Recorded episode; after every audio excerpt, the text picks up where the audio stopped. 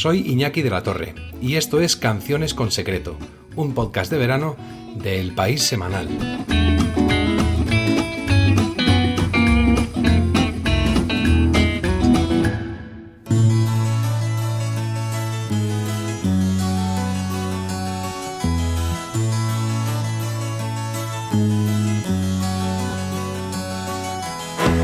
Dejaré mi tierra por ti, dejaré mis campos y me iré lejos de aquí.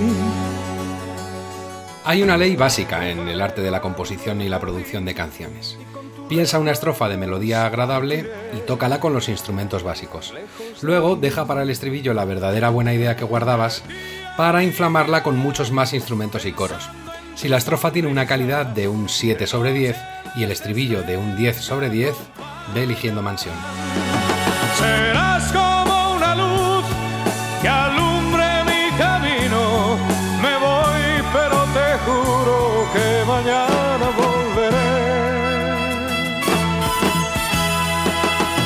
Al partir, un beso y una flor, un te quiero, una caricia y un adiós.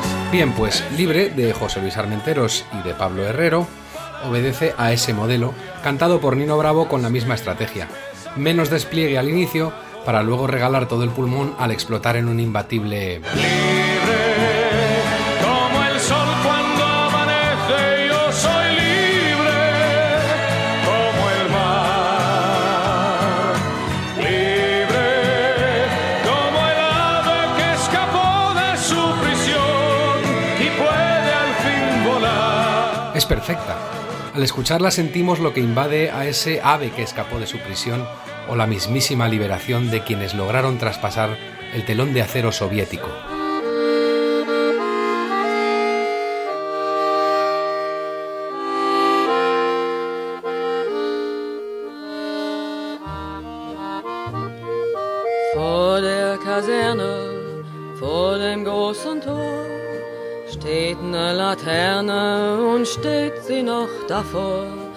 Dort wollen wir uns wiedersehen, bei der Laterne wollen wir stehen, wie einst Lily Marlene, wie einst Lily Marlene. aunque muchos no lo consiguieron. Muy al contrario, el protagonista real de la letra, Peter Fechter, lo que sintió fue un disparo en la cadera y su propio peso desarbolándose en la tierra de nadie del muro de Berlín, ese espacio alambrado de entre los dos lienzos paralelos que separaban los sectores soviético y occidental de la ciudad alemana. Fechter y su amigo Helmut Kulbeck, que se escapó, pasearon con aire casual varias semanas por distintos tramos del muro de la vergüenza. Consideraron el ancho variable del pasillo entre paredes, ubicaron las torres de vigilancia, localizaron los sistemas de disparo automático, cronometraron los cambios de guardia, hasta que optaron por partir del zaguán de una panadería desde el que podían intentar un salto rápido sin ser vistos por los guardias de la Alemania democrática. Pero al fin y al cabo, su único plan era saltar rápido y correr mucho. Y no fue suficiente. Como dice la letra.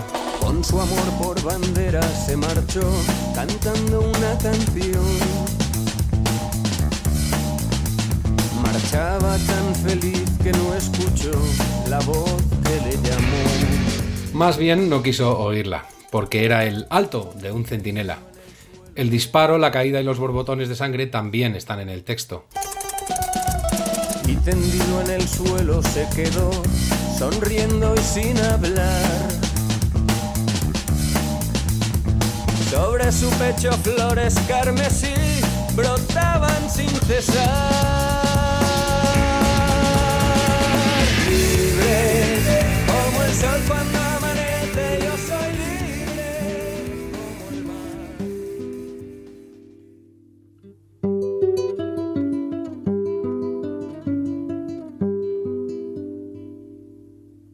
Te recuerdo, Amanda, la calle mojada, corriendo a la fábrica donde trabajaba Manuel. En cambio, algunos de los 40.000 detenidos por la dictadura de Pinochet entre 1973 y 1990 sí que lograron salir por su propio pie de los más de mil centros de detención que el régimen militar montó en todo Chile. Al cumplirse un mes del pronunciamiento de las Fuerzas Armadas y de Carabineros, hemos querido llegar a esta tribuna a presentar al pueblo de Chile la situación en que hemos encontrado a la nación y las repercusiones que en todo orden significan para su desenvolvimiento como país libre y soberano. Y pudieron llenarse el pecho con ese coro liberador.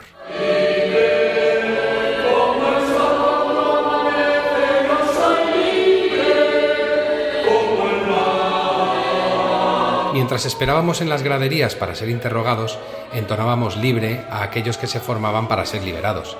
Libre era una catarsis, mezcla de alegría por los que se iban y esperanza para los que nos quedábamos. Contaba a la musicóloga e investigadora chilena Katia Chornik, un represaliado que pasó dos meses de 1973, el año del gran éxito del tema, en un campamento de prisioneros. La profesora de la Universidad de Manchester y violinista va reuniendo en cantoscautivos.org estos testimonios y muchísimos documentos sobre el uso de la música como esa tortura sin contacto que la CIA estadounidense comenzó a practicar en los años 50.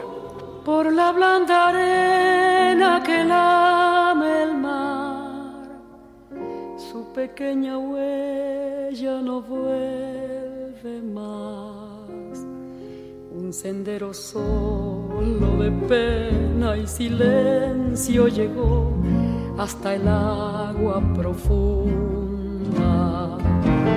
Un sendero solo de penas. El testimonio anónimo no acababa ahí. Desgraciadamente, la dictadura y sus esbirros civiles o militares la usaron para su propia propaganda. Y así fue, por dos razones. Primero, con el ánimo de robarles su himno de libertad y lanzárselo a la cara tal como se lee en las declaraciones de Paicabi Painemal, un mapuche también torturado por la DINA chilena. Ponían canciones de Nino Bravo, especialmente libre. De fondo me las ponían, y fuerte para que no se escucharan tanto mis gritos.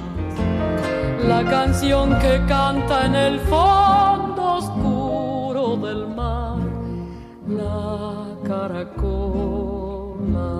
La segunda razón por la que los represores pinchaban la canción era la de utilizarla como propaganda anticomunista, por aquello de un soldado prosoviético abatiendo un hombre que huye hacia la libertad. Tiene casi 20 años y ya está cansado de soñar. Pero tras la frontera está su hogar.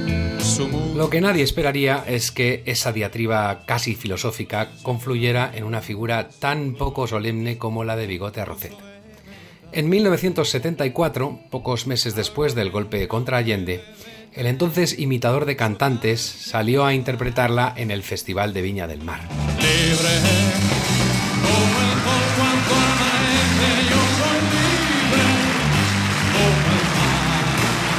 Es el gran certamen hispanoamericano. Hay público a reventar y se retransmite en directo por televisión.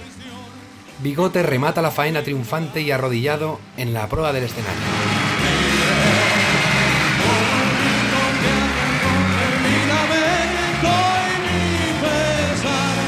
Camino sin cesar detrás de la verdad es al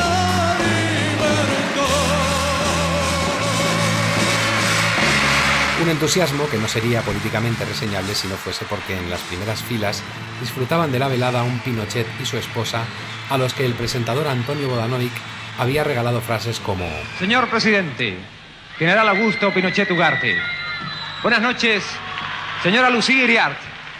Muchas gracias por estar con nosotros. Es la juventud chilena quien agradece vuestra presencia con este marco realmente solemne en la Quinta Vergara. Gracias.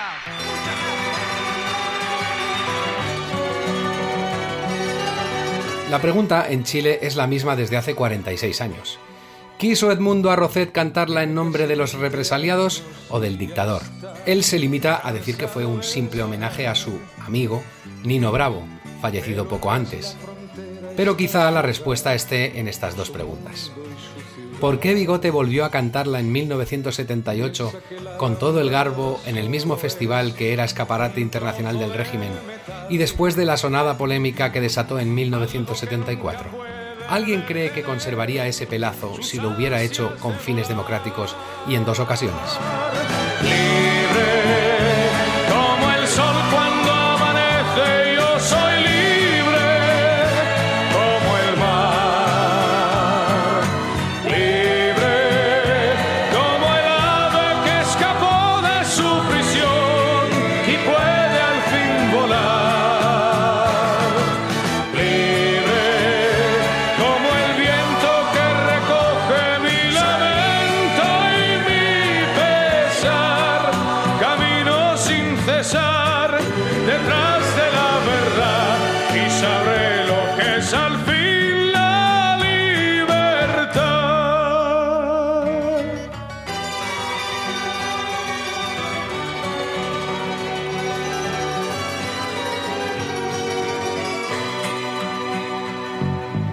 Con su amor por banderas se marchó cantando una canción.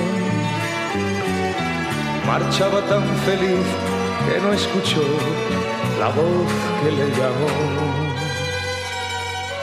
Y tendido en el suelo se quedó, sonriendo y sin hablar.